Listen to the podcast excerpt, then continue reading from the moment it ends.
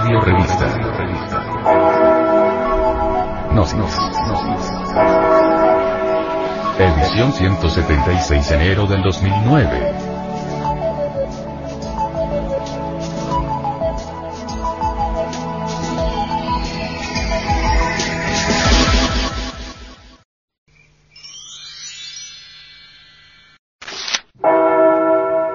Frente Mundial de Salvación del Planeta.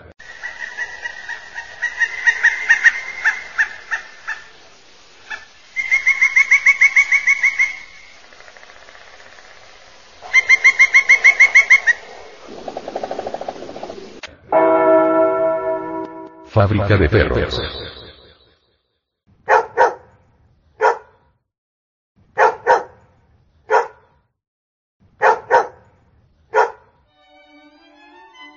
La mayoría de los cachorros que se venden en las tiendas provienen de granjas de reproducción llamadas puppy mills. Es aquí donde las perras madres y perros pasan unas vidas solitarias, en jaulas pequeñas y sucias, reproduciéndose constantemente. Para maximizar ganancias, los puppy optan por no gastar dinero en cuidados veterinarios, vivienda adecuada para los animales, y o comida adecuada. Ejemplo. Pocas cantidades, comida de la casa. Otros problemas documentados de este tipo de negocio incluyen la falta de socialización con humanos, hacinamiento, y el matar animales no deseados, ya sea porque no se vendieron y ya son muy grandes, porque sus problemas de salud son visibles, o porque algún comprador devolvió el animalito. En el caso de los animales utilizados para la reproducción, se sacrifican aquellos cuya capacidad para reproducir ha decaído. Los animales de puppy mills viven en condiciones insalubres, se les provee poco ningún cuidado veterinario y las personas los reproducen indiscriminadamente, lo cual lleva a serios problemas de salud.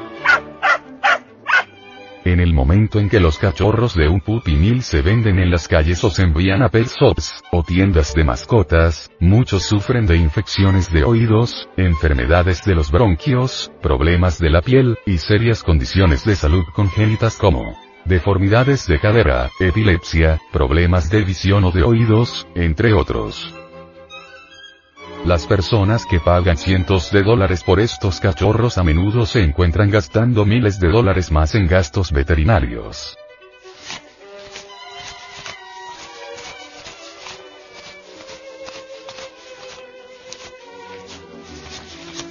La vida en un puppy mills.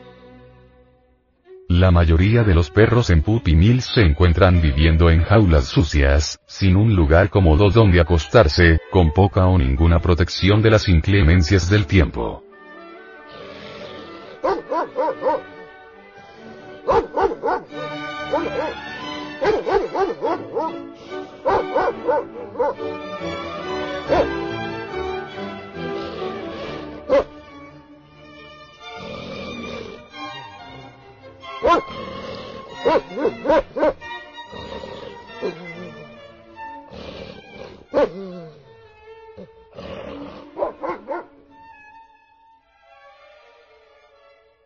Sufren de condiciones que son ignoradas o indebidamente tratadas como infecciones de oídos, infecciones de la piel, problemas severos de caries, al punto de que el perro no puede comer, heridas abiertas de accidentes en sus jaulas, especialmente los que están en jaulas de alambre, o causadas por otros perros al pelear por comida o agua. Muchos están desnutridos por la falta de comida. Colocamos de ejemplo el caso de Aben. Una Yorkie de 9 años, fue rescatada de un puppy mill en Lebanon, MS. Su quijada de abajo estaba colgando ya que tenía dos fracturas en la parte de atrás. No podía cerrar su boca. Se le tuvo que dormir ya que, según el veterinario, debido a la severa condición dental que tenía, no le quedaba suficiente hueso en la quijada para arreglársela con alambres como es el procedimiento. El Departamento de Agricultura, USDA, es quien regula estas facilidades. En Estados Unidos estos negocios necesitan una licencia para poder operar. Por lo menos los que venden a pet shops, ya que los que venden directamente al público no se le requiere. Miles de estos negocios operan en Norteamérica, aún violando el agua, pero con solo 96 inspectores de USDA, quienes también inspeccionan zoológicos, circos, laboratorios, y animales transportados por líneas comerciales, se hace bien difícil el regular estas operaciones. En Puerto Rico y otros países del mundo, estos negocios no son regulados, tampoco los pet shops. Estas operaciones generan millones de dólares anuales, la gran mayoría en transacciones en efectivo, en el caso de los criadores. Si todos los gobiernos del mundo regularan este inhumano negocio, estos pobres animales tendrían la posibilidad de ser tratados con amor, cálidamente como a todos nos gustaría que nos trataran, ¿qué tal si fuese a lo contrario, que los perros tuvieran encerrados en jaulas a los humanos? Cierto que no nos gustaría, Sería más fácil ayudar a los animales en estas condiciones si se exigiera a estas perversas factorías registrar el negocio, también deberían recibir visitas sorpresas del departamento encargado de trabajar en estos casos, para la renovación de su licencia, o en caso de que las condiciones no sean las correctas, revocar las licencias, cerrar negocios. O les limitaría el número de animales dentro de la operación. Todo esto ayudaría en la reducción de la sobrepoblación de animales. Mientras los puppy mills sacan camadas de cachorros, millones de animales en perreras y albergues mueren en Estados Unidos. Y cientos de miles más en el resto del mundo, sin contar todos los que mueren en nuestras carreteras o en las casas por maltrato. Si todo el que quisiera la compañía de un perro, lo adoptara de un albergue en vez de comprarlos en un pet shop, miles de perros se salvarían y los puppy mills no tuvieran negocio, a su vez se evita que miles de perros utilizados para reproducirse sufrieran estando enjaulados de por vida. Entonces, ¿qué debo hacer si deseo conseguir una mascota responsablemente? Todos recomendamos la adopción de animales. Muchos de los albergues y organizaciones dedicadas al rescate de animales tienen perros de raza en adopción. La adopción es una manera de darle una segunda oportunidad a un animalito, usted estaría salvando una vida. Tanto cachorros y gatitos, como animales de edad juvenil, seis meses a un año, y adultos están en espera de un hogar.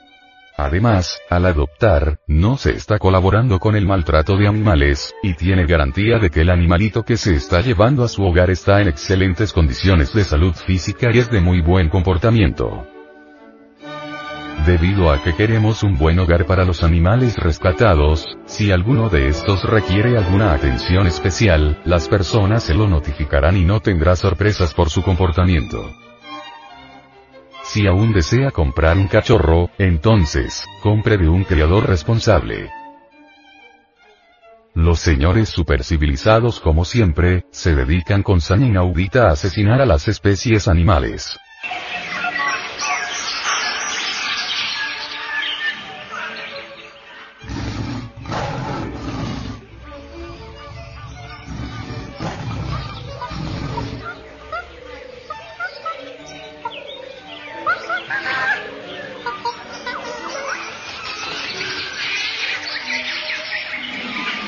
Señores civilizados solo piensan en llenarse las bolsas con dinero y más dinero y no les interesa la suerte que corren las especies animales. El animal intelectual llamado hombre está acabando con todo, destruyendo la hermosa morada planetaria en que vivimos. Ignora la especie humana que todo lo que existe tiene un motivo de ser, no quieren comprender los animales intelectuales de que todo es vibración, energía, ondulación. La vida existe por vibración, se sostiene por la vibración y deja de existir por cualquier desequilibrio oscilatorio.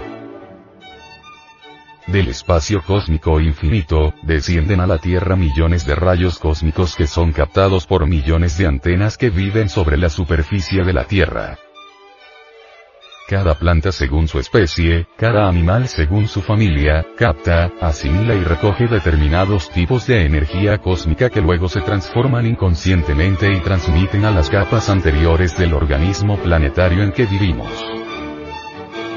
Ciertos animales captan un tipo especial de energía cósmica y otros animales otros tipos de energías.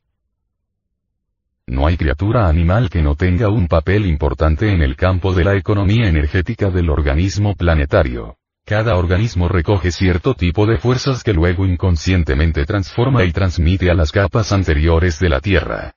La Tierra es un organismo viviente donde todas y cada una de sus criaturas cumplen dentro de dicho organismo las funciones específicas que cada órgano cumple dentro del organismo humano. Cada criatura viviente es un transformador de energías, cada tipo de energía es necesario para el funcionamiento del organismo planetario.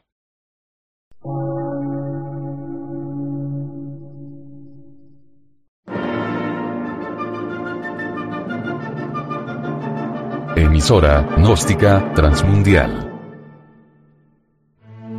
Por una nueva civilización y una nueva cultura, sobre la faz de la Tierra.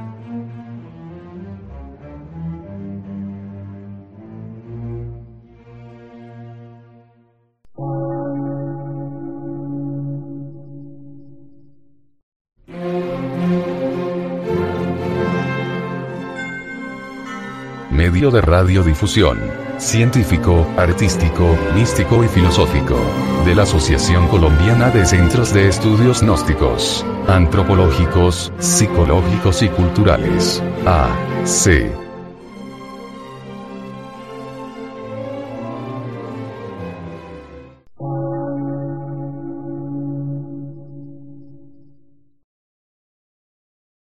Lectura en movimiento. Difusión sin fronteras.